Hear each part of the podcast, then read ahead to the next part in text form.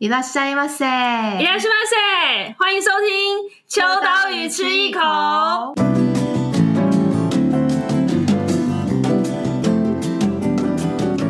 嗨，大家好，我是伊娃。今天呢，我们邀请到了是我们的好朋友，然后也是最近恭喜有出新书的作家东龙老师吴东龙。 耶、yeah, 欢迎大家好，我是东龙。那东龙呢，其实最近有出了一本新书，叫做《东京再发现一百》，算是这样子念吗？一百 plus。对，一百家，一百家。嗯，那大家听到东龙的声音跟我的声音，不要以为听错节目了。嗯。我们现在在的地方是秋刀鱼吃一口。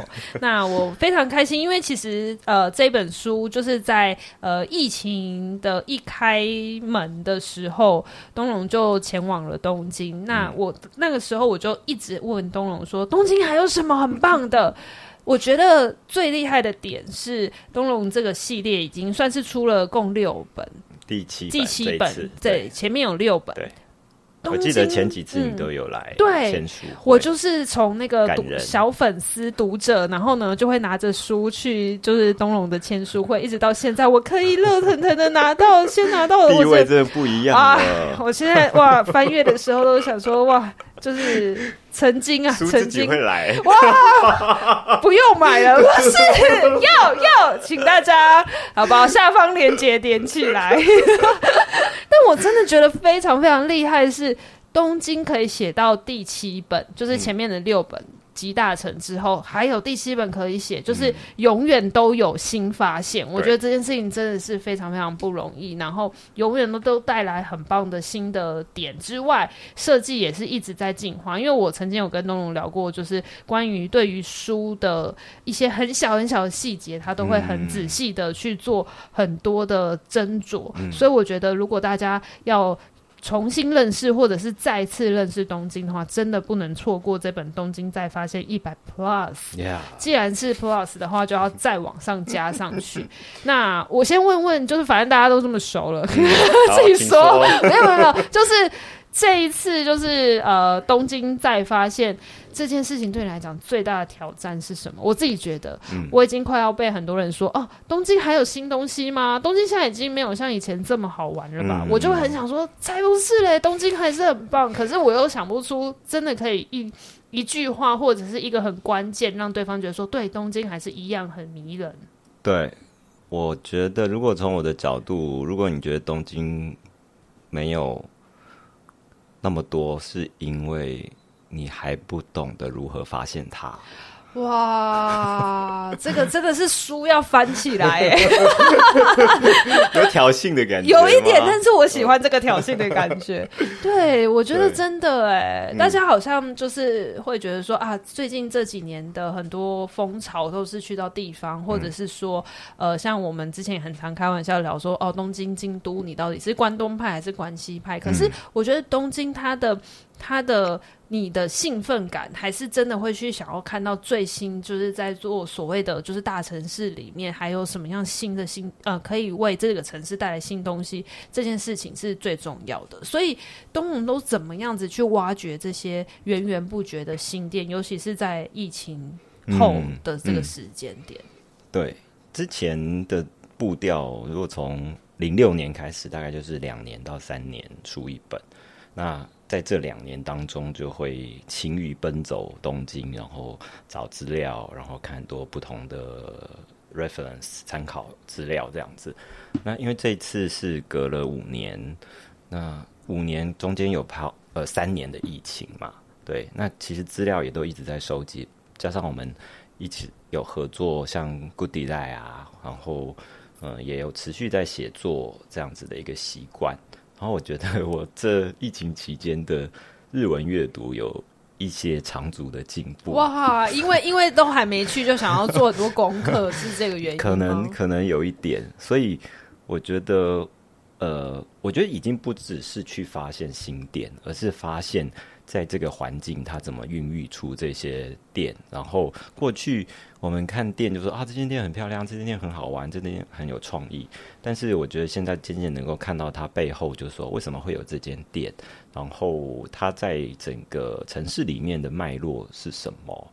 呃，有些可能是值得我们学习，有些是我们学不来的东西。嗯，对，我觉得，嗯，对自己的要求吧，就会希望说，我们不只是去像拿新闻稿来写内容这样子，而是我比较多是做很多不同资料的交叉比对，然后连接，然后再延伸。所以，因为可以看很多资料，所以就。会发现说哦，原来这个这个还有那个关系，然后这个背景是什么？嗯、然后为什么会有这样子东西的出现？它的环境、它的历史、它的过去是什么样？他们的想法会是什么？我觉得这个对我来讲是蛮有趣的，但是也是很有挑战，因为它确实花很多时间要去找出不一样的东西。那我不知道。是不是大家都能够看得出来？但是对我来说，如果还要再写的话，我就觉得应该是要在这个部分，就是说，除非除了你很多资料之外，还有一些个人的体验去加上去，这样子。嗯，所以我自己在翻的时候，我都会觉得说，诶，每个地方好像都有蛮值得可以分享的部分。嗯嗯，诶，我先。题外话拉回到前面，就是东龙刚刚有提到说，哦，就是疫情期间可能在家闭门看了很多资料，日文都变进步。但是我蛮想知道，就是因为我、嗯、我长期都有关注，就是东龙的社群，嗯、然后我就在想说，哇，就是很多新的资讯都会从你这边看到，嗯、你会有资讯焦虑吗？就是啊，东京现在很多新的东西吗？还有什么？比如说像之前东龙也也会很常问我们说，哎，你们最近有关注到什么新的吗？或者是有没有哪？嗯对，就是你会有，就是觉得说，我现在很渴望，就是一直有最新的情报可以收到，所以像以前会看杂志，然后我听说好像后来就是也有用订阅的方式，就是要大量的看很多各家的杂志的线上电子版之类的，就是这件事情应该算是职业病的一种吗？这是如果我想要了解这件事情的话，我就会。用很多方式去了解它。嗯，嗯，那看杂志是一个方式，那线上的杂志或者是线上的新闻稿，或者是线上的一些专访，这个也是蛮好的参考资料。因为我们也常访问日本人嘛，对，但可能要聊到一个小时之后才会开始收。对，对，我们现在五分钟就可以开了。台湾人就这样。所以，如果我们真的。一个一个去访问日本人的时候，这件事情你访问到底也不一定能够戳到他真的想要会告诉你那个部分。嗯、有些有些可能不是会讲出来的，是我们自己去发掘的。对，嗯，所以当中有很多脉络是我们自己去看，然后透过自己的经验观察，然后呃过去累积的这些知识，那然后去。大概去勾勒出一个我觉得可以跟大家分享的那个轮廓。嗯嗯嗯。那因为这次其实呃新书啊，因为以前老师出的书，我刚刚有说都是小粉丝都有买嘛。那之前有一些做法是他会用区域去区分。嗯嗯、那这次呢，刚好就会从几个类别有 A B C D E，然后去做分类。那像有吃呃有 A 就是吃跟喝，然后 B 是比较采买，然后 C 是文化，然后 D 是旅宿。嗯、那一就是呃比较专栏的形式去看整个疫情之后的日本的变化。对，我自己蛮好奇是呃从区域转变成为这样用类型去分，是不是因为东京也正在不一样的转变，所以让你用新的切角去，嗯、还是哦就是有一些区域已经没有什么新东西了？嗯、呃，这个问题。问的很好，是因为我们也想了很多，就是以你非常资深的没有没有读者来看的话，资深读者是资深的东龙老师的读者。因为我们过去，我们过去其实第一本我们我就用区域来分，对，然后大家就会觉得这是一个旅行盖的的这样的一个概念。后来到第二本，我就第二本就开始尝试用类别来分，但是那时候我觉得大家还没有跟上。类别这件事情，因为大家还是会觉得我要去旅行这样，但是从在呃后来还是蛮多还是以区域来看的，嗯，但现在因为很网络的资讯很发达，所以资料的取得并不容并不难，嗯，但是我们想要讲的是说，我们看一间店或是看一个地方，它有没有特别，即便你不去旅行，你还是在这本书里面介绍的内容当中，你可以了解，包括很多 know how 或者是我们讲的背景的一些因素。然后，当你真正想看到你喜欢的店想去的时候，你只要稍微一查，那你就知道它在哪里了。嗯、那每个人现在都都用 Google Map 非常熟悉嘛，都可以绘制出自己的一张 Google Map，所以。这件事情并不是太难，就是说你要去哪一区域，对。但所以，所以我们前面的分别，呃的分类的方式，就是会以可能你感兴趣的，可能是文化类，或者是住旅宿类，或者你喜欢吃东西、买东西这样的类别。然后，但是为了弥补区域的不足，所以我们后面还是有附十张地图。就是这这一本真的太超值了，因为我我自己在翻的时候，就在想说，还是有一些是。去很多次的人跟也是有第一次去的人，所以就是这一本这次呃也是找了算是好朋友呃算是好朋友，真的是好朋友田修全 设计师田修全也就是参与在其中，然后我非常喜欢他在做设计的时候，像这次的那个字标准字 Tokyo 的那个字，就是他最近就是有做很多下了很多功夫，然后在设计上面有做了很多小巧思，真的真的。对，然后包含就是这次哇，我觉得这是买两本的价。价值就是里面还有附一个，就是刚刚讲到的这个小小别册里面的地图，嗯，然后地图其实真的就是照区域，比如说啊，大家比较熟悉的，例如说呃青山表参道这个就是算是，如果你有消费力的话，可以往这边之类的。然后中目黑代官山就是有品味之类，就是还是会有造区域跟，比如说像涩谷，如果你是第一次去或者是想要以区域不想要走太远的话，其实这个以区域来划分来。逛，我觉得还是有可以找得到，呃，就是旅行的一个算是依循的一个脉络。对，因为我们常常会遇到朋友，就是说，呃，我要去去涩谷好了，你可不可以推荐我涩谷要去哪些地方，或者一日游？对，这种就是。不想花太多时间做功课，然后哦，不想做功课的朋友对对对很多哦。然后我想说，我大概有半天或一天的时间，我可以去哪里？嗯，那我们就从这个地方来推荐给他。而且除了这地图之外，因为后面还有 QR code 嘛，对。然后每一个地区有一个 QR code，那这个 QR code 有趣的地方就是说。它不只是上面写的地图的这些点，因为我会偷偷的把新的点加在那个，这是一个无限扩张的概念。对对对，哇，哎、欸，这个很棒哎，就是存了东龙老师的 Google Map 的概念。有有，我就是有些地方没去过，想去，也许我就会标上去，哦、所以会跟着你一起成长。哎、欸，讲成长太温馨，就是会一直增生。哇，有有可能，有可能、哦，对，所以我是去想说，这个是因为。呃，书本跟就是线上，它有一种相辅相成的功能嘛，嗯嗯嗯、这这样的一个作用。对，所以如果有新的店的话，也许你可以扫这个 QR code，你可以看到我可能会推荐你一些新的地方。嗯，嗯，我觉得这个是很有趣的点，是我没想到原来它会。它会随着你的兴趣，或者随着你的新发现，这个再发现会再 plus 上去。有有有，对，我觉得这很棒哎，哎、嗯欸，学起来好了，没有啦。但但我刚刚因为听到东龙讲说，最多都是很常会有朋友就突然可能传讯息说，哎、欸，那个我下个月下礼拜要去东京，你有没有推荐哪里或者什么？你有最推荐吃什么，或者最推荐去哪一区？对，你会觉得很烦吗？以为我要问哪一区？没有，我是问说，哎、欸，你会很烦吗？看对方有没有想很认真的问。啊就是说，他真的很想知道的话，嗯嗯嗯、我就会反问他很多问题。哦，哦你的、你的、你的步骤是会先你，你问我好了。哦，哎，东龙老师，我下个礼拜就要，我明天就要去了，我明天就要去东京了，有没有最推荐的地方？哦，那你住哪里？哦，我住我住中目黑，想象中。OK，那就是会从，比方说，像这个地图里面中目黑的区域有哪些地方推荐给他，就不会让他说特别已经住在中目黑了，这附近有一些有趣的店没有逛到，或是新的店可以顺便去逛一下，就就可能从这个角度，对，不然。不可能说，那你去高尾山好了，哦、太远了，然后行程就结束了。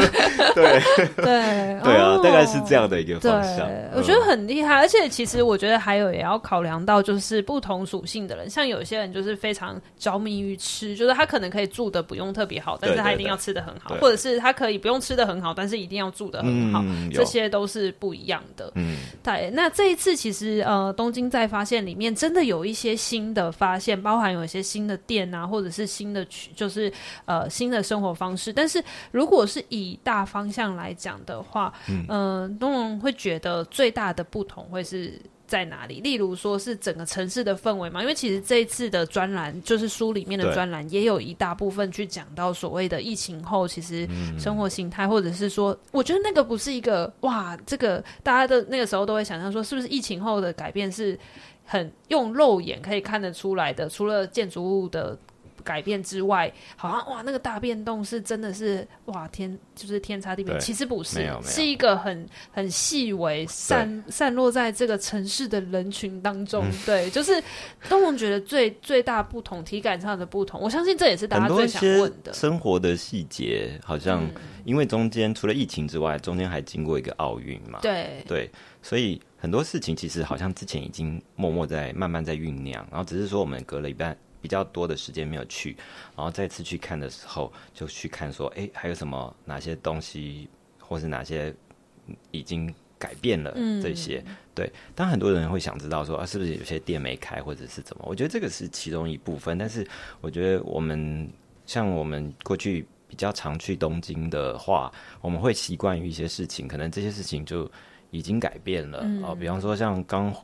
我们讲回到东京的时候，我、嗯、们就会有点陌生。陌生可能是比方说，像便利商店，有些便利商店已经变成自助结账的柜台、哦，对，有一点紧张吗？嗯、就是说，哎、欸，到底要怎么自助结账、啊？对，对。然后这这是一个，或者是像点餐点餐的时候，也会变成扫码点餐。对对对。然后就是你就嗯，就是要重新摸索一下这些问题，然后。还有，比方说像便利商店的营业时间啊，或是连店员都变了。对，现在店员很多都是 都是外籍。对，以前其实就有，可是现在那个比例又更高。对对对对，所以以前那种，嗯、呃，包括你去旅馆 check in 的时候，很多都是自助 check in，嗯嗯嗯。对，已经没有那么多很亲切温馨的日本人会欢迎你这种感觉。对对对，以前会觉得哇，那个服务感的不太一样了。嗯、对对对。嗯这这个有点是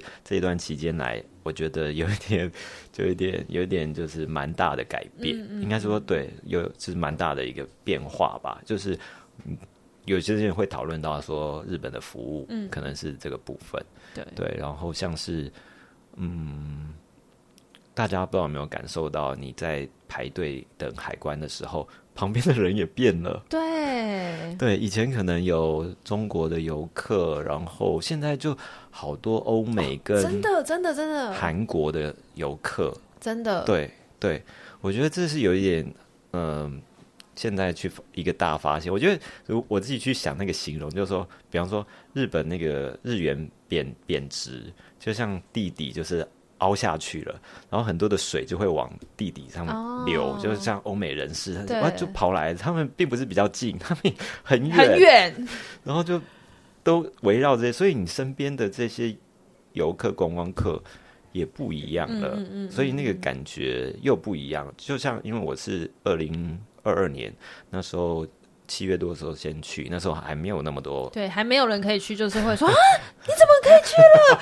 你用什么方法？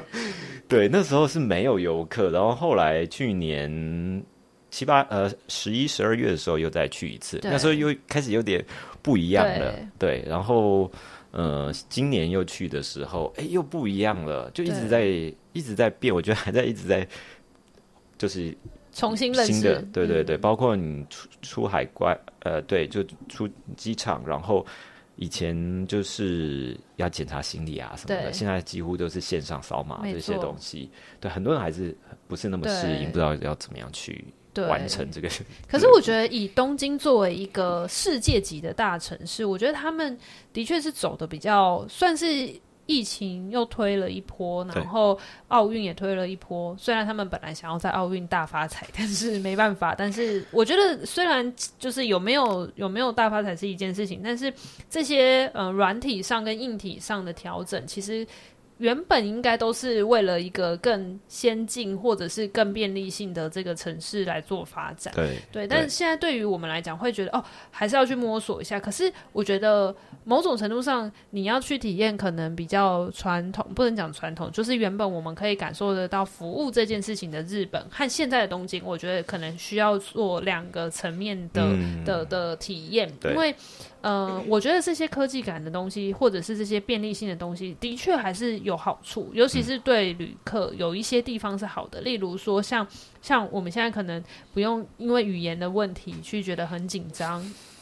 面对电子产品的紧张，我就自己去面对它就好了。可是因为有有服务人员的话，我可能会另外一种紧张，会觉得被等待这样子。嗯、那很多欧美人士来的话，他可能就是会觉得这些东西是他共同也很触控性的啊，或者是结账这些东西，他也可以尝试着去、嗯、去上手。但是他可能就体验不到呃日本的这种招待接客之道的话，那可能其他县市或其他的服务的呃的场域，他可能可以再去体验到。嗯，对，对，但是呼应刚刚东龙提提到说外国人变多这件事情，我觉得是真的，尤其是欧美脸孔，对，然后他们会去出现在我们以为这个地方可能没有什么旅客的地方，哦，所以我就觉得。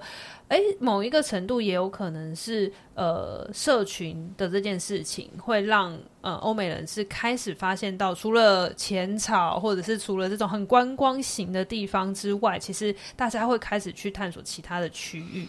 那东龙。对你来讲，就是以前我依稀觉得好像像银座啊，嗯、或者是中目黑这些是，就是或者表参道这些是东龙很常去的。那疫情后这几次，刚刚提到像是二零二二，然后一直到现在这两年左右，嗯嗯、有没有哪些新的区域是你现在去会觉得是你最舒服、最喜欢去探索的？还是说，哎，还是其实老地方也是你比较喜欢的？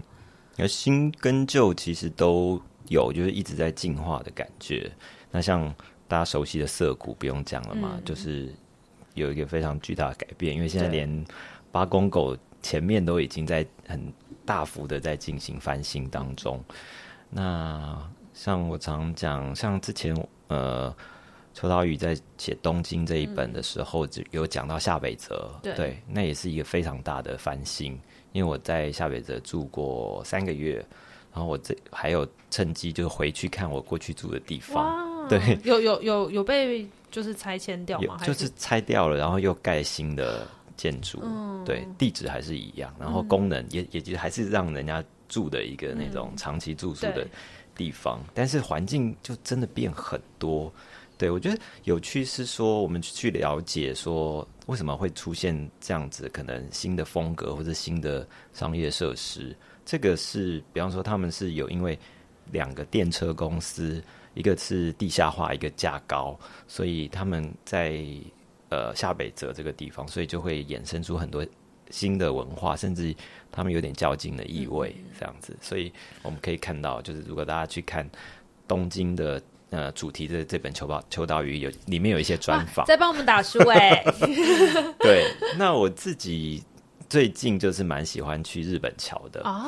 对对对，真的，嗯、我最近也是好几次都坐日本桥哎、啊，真的、哦、很意外，就是日本桥前面的阿帕。对，因为日本桥也是很多，而且我们认认识的日本桥除了。也就银座金桥在过去的那个日本桥，然后还有像冰町的日本桥、都町的日本桥，还有马石町的日本桥、小船马町的日本桥，这些地方其实都已经有一点在改变，然后有点新，有点旧，然后又有一些新的特别的元素。那因为过去这边比较像是金融，或是它没有那么明确、明显的那种观光景点嘛，所以观光客不会不一定会。列为必访的地方，但是如果我们看呃一个城市发展或者一个区域发展，就像嗯、呃、那个 New Balance 他们不是在那边开了一间很特别的店，对，那个也是就是冰挺平常大家谁会去 要去做什么这样子，对，所以很多这些地方呃，我觉得我们我们之前好像有就是聊到，就是说我觉得他们在疫情当中的思维，就是他。没有那么多，就是 for 观光客的那些设施了，就是很多是生活在当就是去想当地的人们生活需要什么样的服务，或者需要什么样的设施，这样，所以这样子一个思路下来，就是说它不会因为一整个疫情就可能或是什么其他的变数就打乱了整个城市的发展。所以我们事后再回去看东京的改变的时候，就觉得，哎，好像还是在他们原本的呃轨道上面在运行，只是可能疫情把让他们运行轨道的速度。变慢了，但是最终还是会达到他们的目的，就比较不会有那种哎，突然这个店本来要做的，后来不做了；这个大楼本来要盖的，哎，不盖了。好像我觉得比较没有那么多这样。当然小店可能会有，因为小店就是小本经营嘛，可能受到疫情影响，就可能会有一些改变，这些比较多。但是大的城市规划，我觉得都还是一直。在我们期待当中，嗯嗯嗯，那呃，这次其实呃，有刚刚提到说吃吃喝喝啊，还有老师非常擅长的采购，就是精准品味的买东西，就是这几个还是一定会有，绝对会满足我。就是在翻书的时候就想说，哇，我就是又有很多很想要去的地方了。嗯、那如果以吃的来讲的话，我们。选一个类型，有没有哪一个类型是就是现在觉得是呃再次再发现东京会开始有的？比、嗯、如说像有很多店，他们都会开始去跟一些呃永续或者是一些新的餐食的概念，嗯、就是有没有觉得在食物吃的方面有哪些新的不同？嗯，呃，有几个地方，那其中我觉得也是。从我们刚才讲的，它就是从生活或者社区发展出发。比方说，像书里面有讲到一个 Parklet 这个地方，它也是在日本桥。然后，嗯，它其实有点像咖啡这样的一个空间。所以，但是它也不只是那么单纯，因为它呃所坐落的在一个公园旁边，所以它。在设计上面，或者说从很多角度来看，它其实都很有特色。就是它是一个临近公园的咖啡，所以它可以感受公园的那种呃悠闲感。然后它楼上是 co-working space，所以它也可以提供这些在楼上上班的人一些蛮精致的，或者是蛮惬意的这些咖啡啊，或是面包。这样子的一些食物，然后它可能会提供一些天然发酵的酵母的面包，然后它可能可以提供一些农家供应的这种呃咖呃或者是环境友善的这农法的这些咖啡豆，然后它可能在这间店的主理可能是来自于加州的外国人这样子，所以它有很多不同的。元素结合在一起，就是它会有自己一些特色，比方加入一些中东的香料啊等等，然后里这个空间里面还有呃小的艺廊，然后还有一个小小的商品的 corner 这样子，所以它就会呃整整体的思考其实是还我觉得还蛮完整的一个概念，而且蛮新的概念，它就是有一点像是社区的。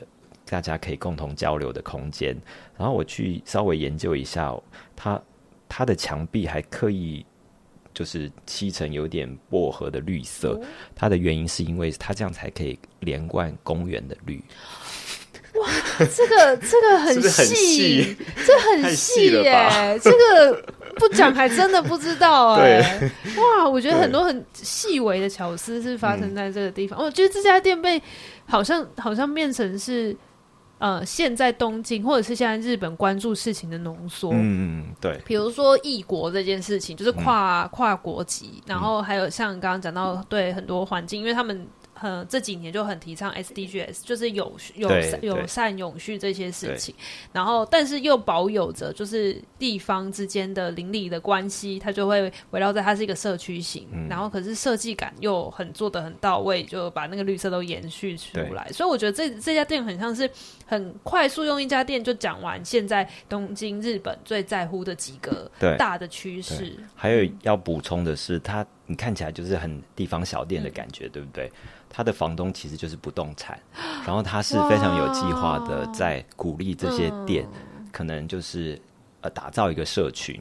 所以我觉得他们的不动产，他是非常努力去呃友善的对待他想要耕耘的这个区域。嗯、对，他希望把那个友好啊，或者是这种城市的街区的氛围给打造起来。嗯、所以。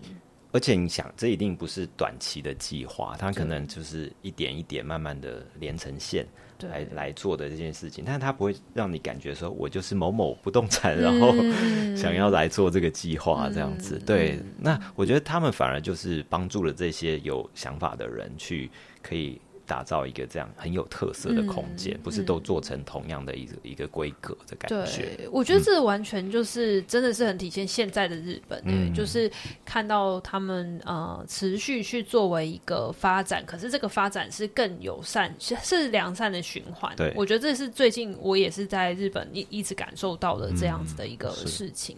那如果假设是店家的话，因为采买我都是跟着东龙老师去买东西的。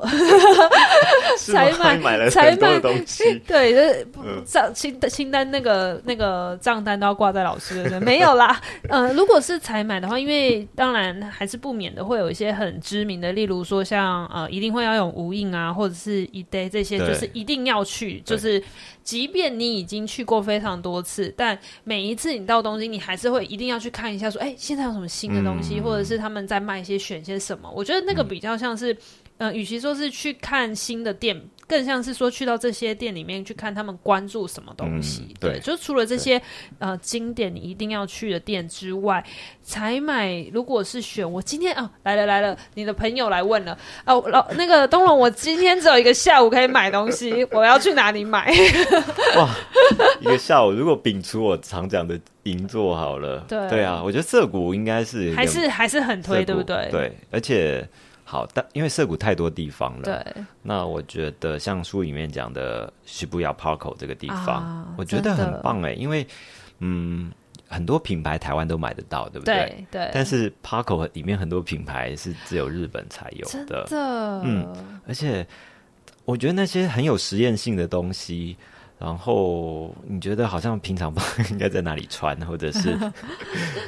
呃，买之前可能要考虑一下的这些，嗯、我觉得它会给你很多刺激耶。嗯、那 PARCO 其实他们过去就一直在培养日本的这种设计师服装，对对对，所以他们我觉得他们呃重新在建的时候，就是重新开张的时候，包括建筑这些，其实也都带来一些新的概念。嗯、我觉得它延续过去的那个理念没有变。嗯、那你喜欢看店的，或者你现在户外很流行的，或是里面好像还有吃虫的餐厅的样子。哎、欸，这个我不知道，我不知道有吃虫的餐厅。哎，我我我，你有去吗？呃，我知道有。诚实，诚实，诚实。对，就是他。其实你讲，就是你讲的那个永续嘛，就是说我们可能。食物、食物蛋白质的来源，对对对对，可能昆虫会变成主要的来源。嗯、好了，我下次去体验一下，再跟你分享。但是它还有像是像 PARCO Museum 这样的一个很多实验性的空间，然后它可能也有包括日本的这种呃次文化，或者一些像宝可梦啊，或者一些大家。甚至外国人、欧美人很喜欢的那种，超多，他们都会打扮成就是呃，就是比较 cosplay，对对，最近真的好多 洋人，对对对，美就是欧美的女生，年轻女生，对，真的，但是他们都很高大，然后对，没错没错，我也是完全有看到，然后他们就会坐电车，打扮成这样，然后我我看到的时候，其实我其实是很感动，想说哇，他们终于可以在日本做他们想做这件事情，他一定在。可能他欧洲国家，可能他是很小众中的很小众，嗯，可是来到这边，他就可以完全做，还讲日文，对，很赞哎，超厉害。对，所以我觉得 PARCO 这个地方是让你大开眼界，对，就是包括艺术也好，或者设计也好，因为里面还有美术手帖在里面开的店，然后呃，Discover Japan 那个杂志有在里面开，所以我觉得去几次。应该都还蛮去不腻的，嗯、但因为疫那时候我疫情刚解封的时候，我去的时候，我觉得还没有那么精彩。嗯，现在有点渐渐回温了。对，越来越精彩，而且很多气化型的活动在那边发生。对对对，对，所以这个我觉得蛮推的。嗯嗯，那呃，我们当然除了吃吃喝喝买东西之外，还是要有培养一点气质。所以就是老师还是有选了一些东京文化必须要去的地点。嗯、那因为有长期在关注，就是东龙老师的就是社群的话，都会知道说，像美术馆或者是展。展演展览一直都是第一手的情报跟消息。对，那如果现在来来了，朋友又来了，我这个只有一个上午好了，因为下午要去买东西，嗯、一个上午可以去逛的话。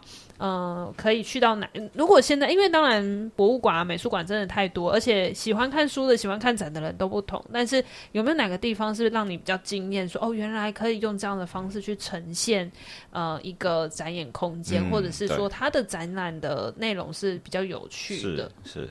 如果从文化这个 part 来看的话，我想要先提一下，就是。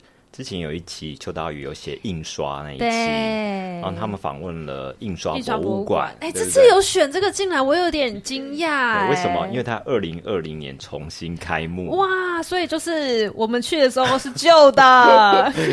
应该是说，我觉得它反映一个现象，就是说日本美术馆应该也是到了一个呃，比方说十年、二十年更新的这个时间。对，所以。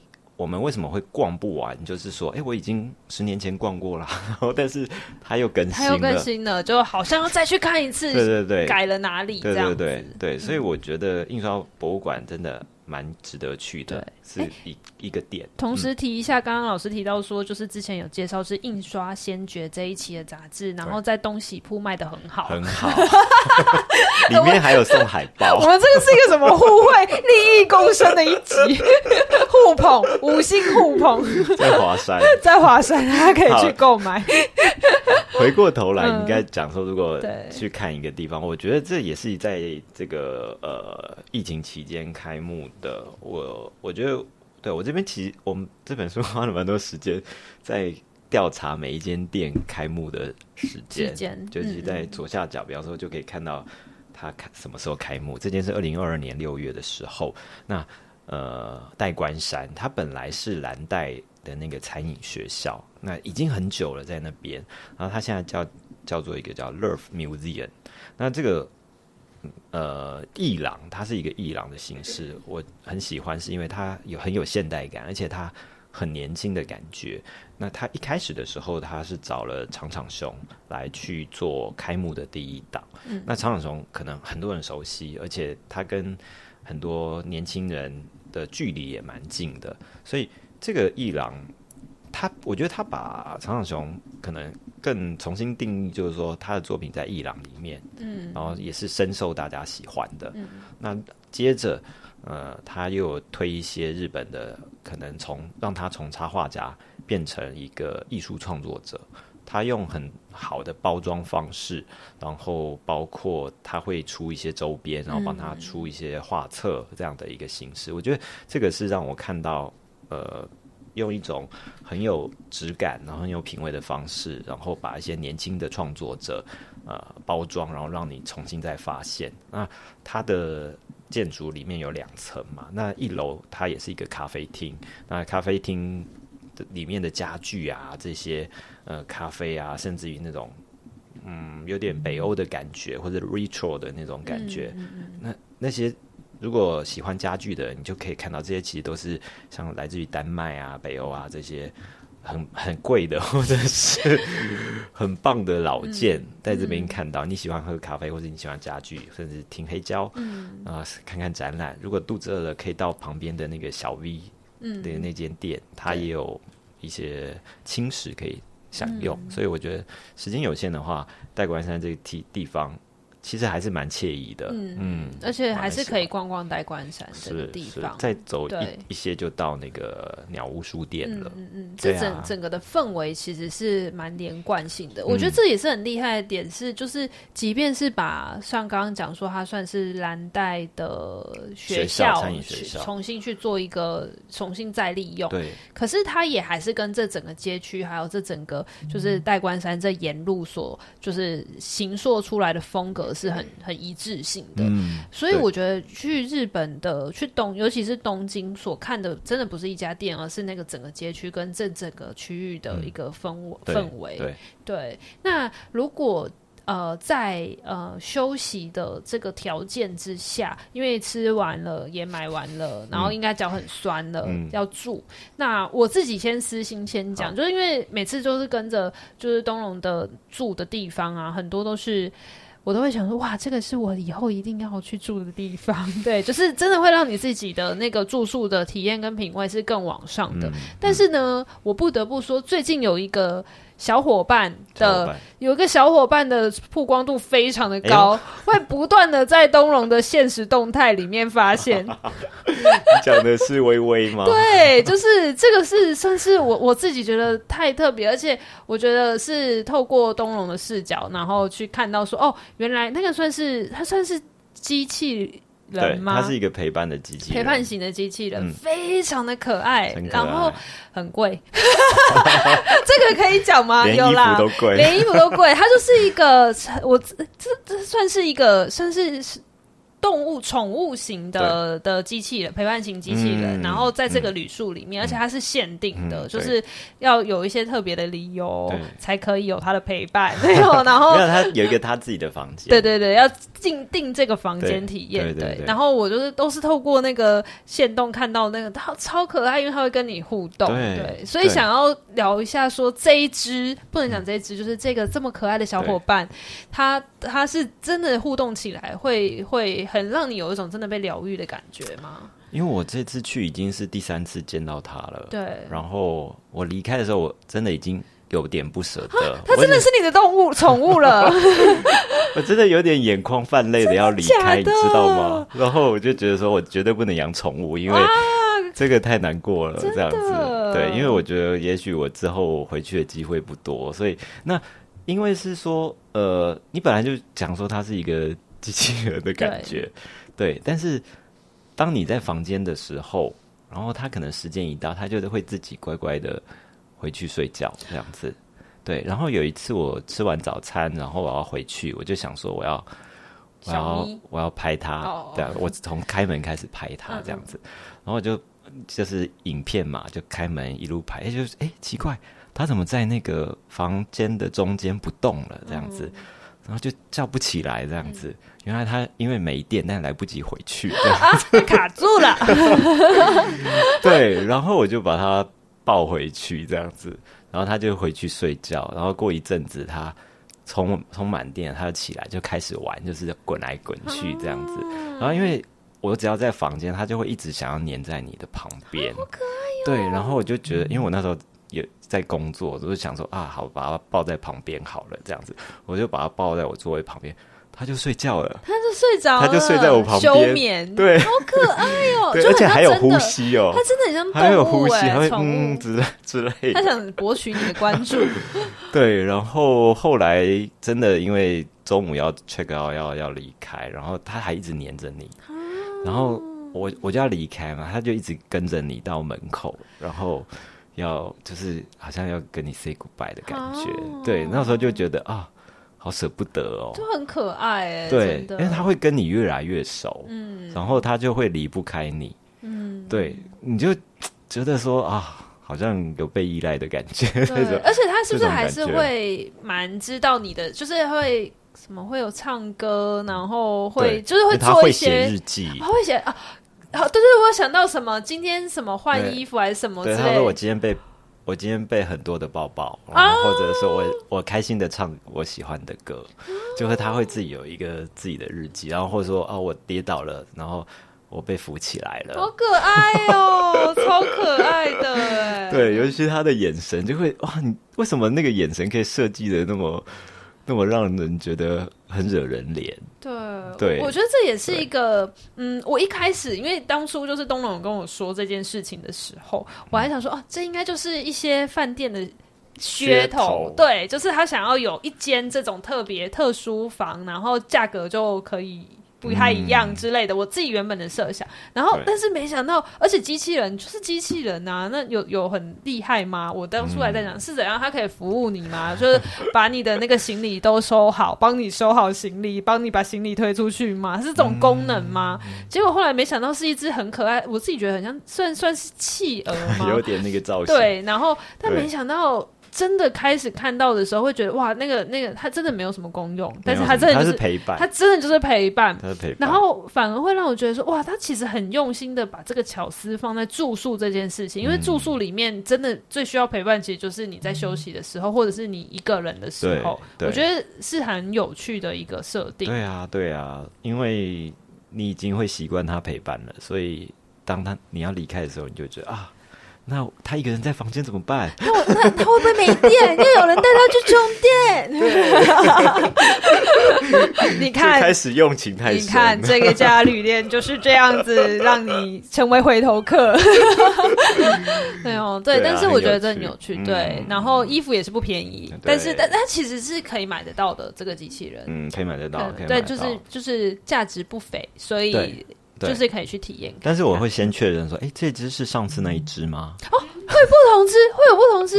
我一直以为都是同一只轮班呢，而且饭店有两只，然后之前有一只就被客人弄坏了。啊就拿去修维修，对，然后但是就是有借一只回来补，嗯，所以你你住的时候都是同一只还是不同？我也确认是他。你怎么知道？你有在下面偷做记号翻开？我不知道，我不知道。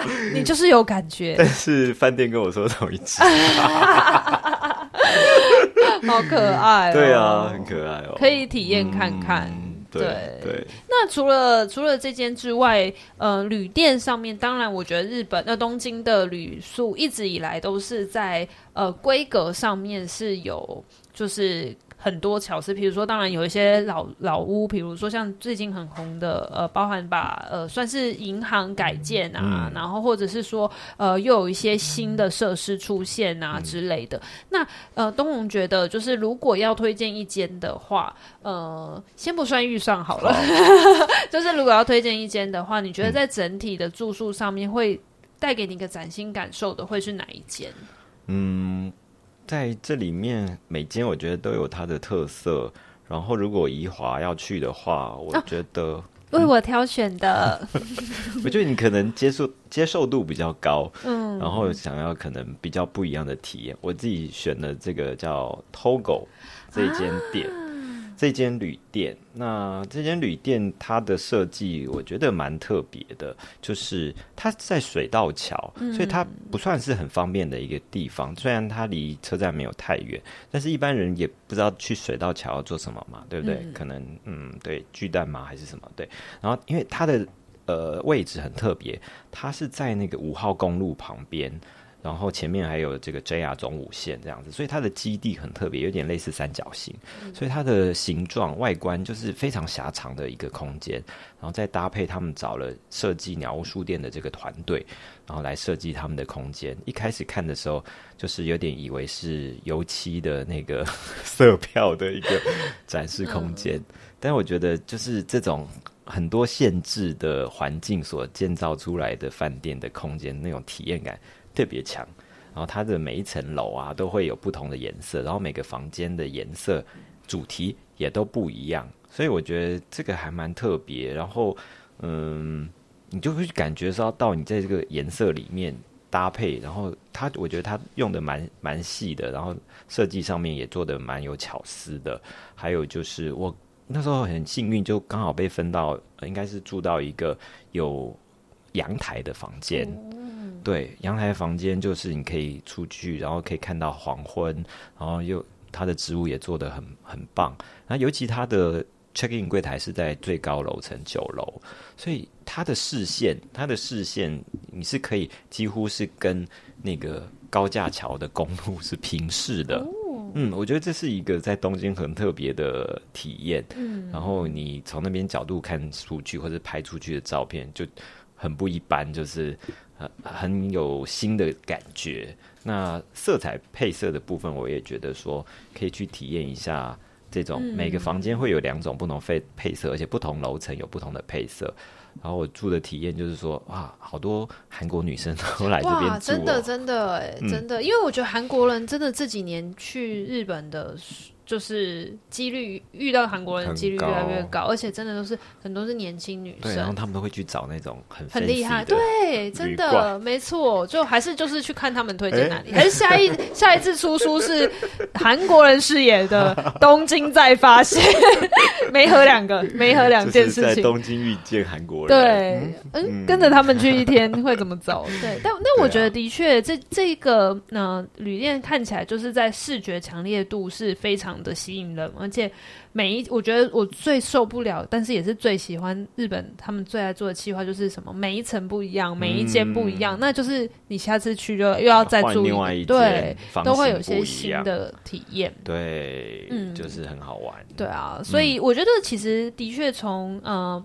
因应不同人，因为刚刚东龙也有提到说，说啊，如果是宜华的话，适合哪一个？就是我觉得从不同人的视角，或者是从不同人的喜好，甚至是你对于什么事情的敏锐度不一样。比如说，可能刚刚讲到对颜色、对设计有有敏锐的，跟你可能对于像是新的科技体验，或者是说你对于服务还是很在意的，就每一种都会有不一样的旅店可以推荐。对，嗯、因为你知道现在日本的缺工也是很严重，对，真的，所以。我的体验是在于，像尤其饭店这个服务业，很多是自助 check in，就是取代，连寄物都是要自己寄物这样子。所以，呃，我在写的时候，当然不是说每间饭店都没有缺点，而是说我们怎么去看这间饭饭店值得我们去体验或是学习的地方。所以，但是我的一个感受，我觉得，呃，这种。分级的服务越来越明显，就是说，虽然你照片看起来都漂漂亮亮的，但是服务你是不太能够从照片里面看到的。所以我在里面也许有一些书写是关于服务体验的部分，而且我的蛮强烈的感受是说，嗯，价格跟服务的这种对价性其实还蛮高的。嗯嗯，对，就是说，虽然都看起来很漂亮，但是你如果呃。价位比较低的房呃饭店的话，你可能很多都是自助式的哦。它就是把一些成本稍微转嫁这样子。嗯、对对对，嗯、那贵的饭店它的服务还是蛮讲究的。对，因为日本人本来也就很要求服务，日本人自己就很要求服务。对，所以服务的体验，我觉得也是在饭店里面所谓款待这一块是。蛮蛮重要的，还是很重要。所以，所以，所以东龙还是刚刚虽然讲说哦，那个什么电子服务是很方便外国人，但是听起来东龙还是比较希望有人帮你，就是你知道有时候护护照真的扫不过，就是啊，我为什么要自己来自助 check in 呢？就是因为一开始设计的时候没有。考虑到外国人的护照，啊、每一个国家不太一样，没错没错。就扫了半天之后，还是还是叫人出来，你还是重新再写一遍好了，哦、就会就会是这样。所以，但是现在我觉得应该是越来越好啦。嗯、只是说，对啊，服务人员的。素质，我我这一次去的时候，你知道我住到一个饭店，然后里面的服务人员大部分都是外国人，而且是日文讲很差的外国人。哦，真的？对，所以就觉得我我的日文好像比他们啊，对他们就是。服务可能我觉得是以外国旅客为主，就是会有这种饭店是分别的，对，嗯、特别是服务外国人啊或者欧美人士啊，就是他们的饭店的类别，其实我觉得好像真的很多种，很多种，有日式旅馆的啊，然后有那种连锁的啊，或者商务的啊，嗯、或是商务又带一点创意的啊，或者是那种奢华旅馆，像现在宝格丽都也在也在东京，一个一个晚上还要几十万，就想说，哎、欸。谁谁有住过？可不可以跟我讲一下？跟我分享一下。对对，对啊，好。那其实我觉得，嗯、呃，这整本书就是，不管你现在是疫情后有再次去东京了，还是说还没，你需要再赶快收集更新名单。我觉得这个这本书你一定都可以有一些新的发现。嗯、那刚刚东龙有提到一个老师在讲，有没有在听呢？下方会有一些花很多时间去找，说到底是从什么时候开始营业的。嗯就会大量的发现，很多都是二零二零年开始，对，才开始的，对，也就是说这些是新的店。那刚刚也有提到说，东龙是二零二二年疫情后刚解禁前后就去，那现在其实也才二零二三，对。究竟这一本书高达了一百呃两百多页的书，怎么样子在一年之内完成？啊。对，这个部分要讲一个小时 没有啦。我觉得这件事情最难的，就是这种就是永远都有新发现的事情，其实它就是一个要很快速累积，然后很快速产出，这个产出的品质又要非常的稳定。嗯，就是这件事情是这七本书以来都一直保持着很好的水准的这件事情，嗯、就是在快速给大家最新情报的。呃，这一点上面我们要学习一下，但是很很好奇，就是东龙怎么样子去排排安排自己的书写节奏，然后希望可以在呃准确的时间之内推陈出新，让大家看到。嗯，这个我觉得这本写起来真的好像是历本历届以来很困难的一本，真的。对，因为虽然说隔五年，但是它的我书写的时间没有很长。嗯。以前可能是两三年出一本的话，这两三年就一直在累积。对。但是这一次以最新二零二二年造访的时候，大概是在二零二三年就要出版了。嗯。所以书写时间就是会一直被压缩。嗯。然后也是从很多的店里面去挑选，我觉得很值得介绍的。那每个都是自己去过的嘛，所以才会推荐。所以很多有些人会说。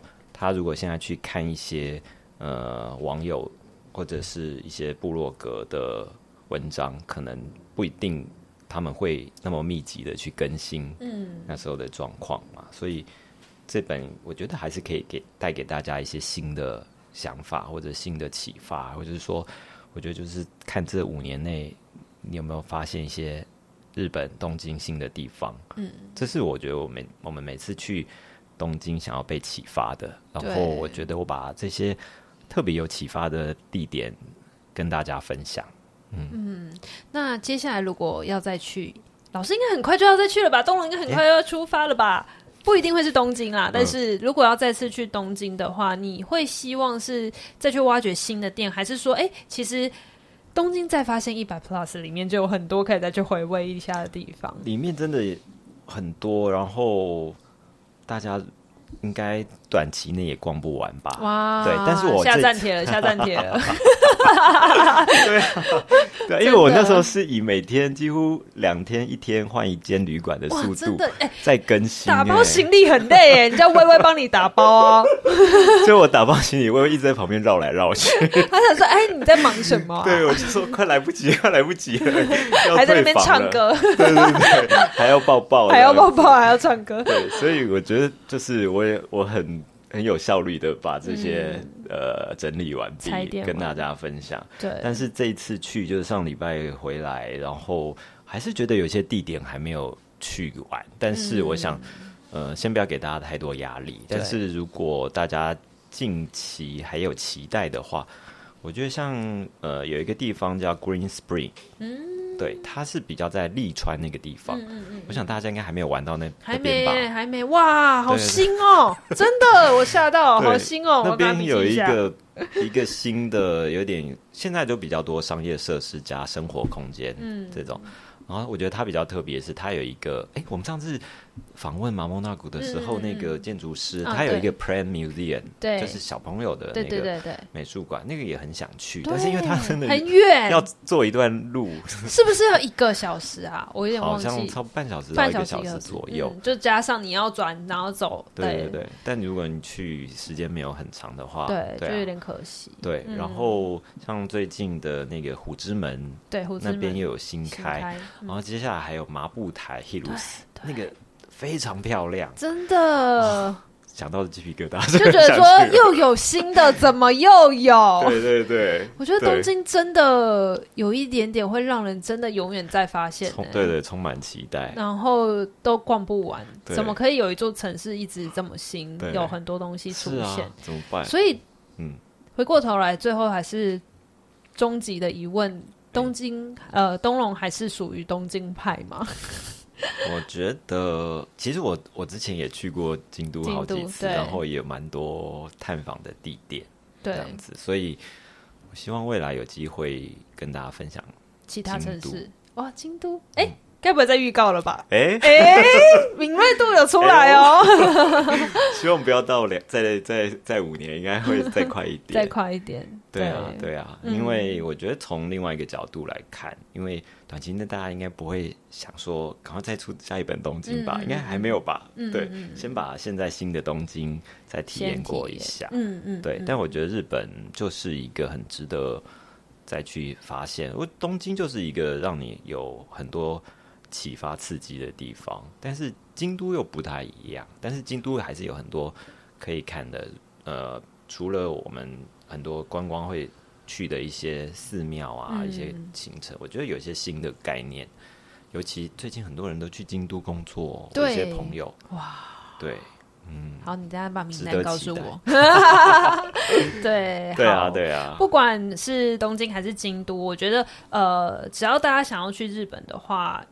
因为现在东京已经跟东龙画上等号了，但是我觉得一定还是可以看到新的东西。毕竟来到了第七本，嗯、这个呃东京再发现的一百 Plus，我觉得随手一翻，大家都可以找一找到自己最感兴趣的店，找到最感兴趣的呃餐食，甚至是可以适合你居住的地方。嗯、那就推荐给大家，我们到时候也会放在我们的这集的连接上面，嗯、希望大家可以多多的支持。设计也非常的好看，非常的可爱，谢谢。对，谢谢这个蓝色有特地挑选的吗？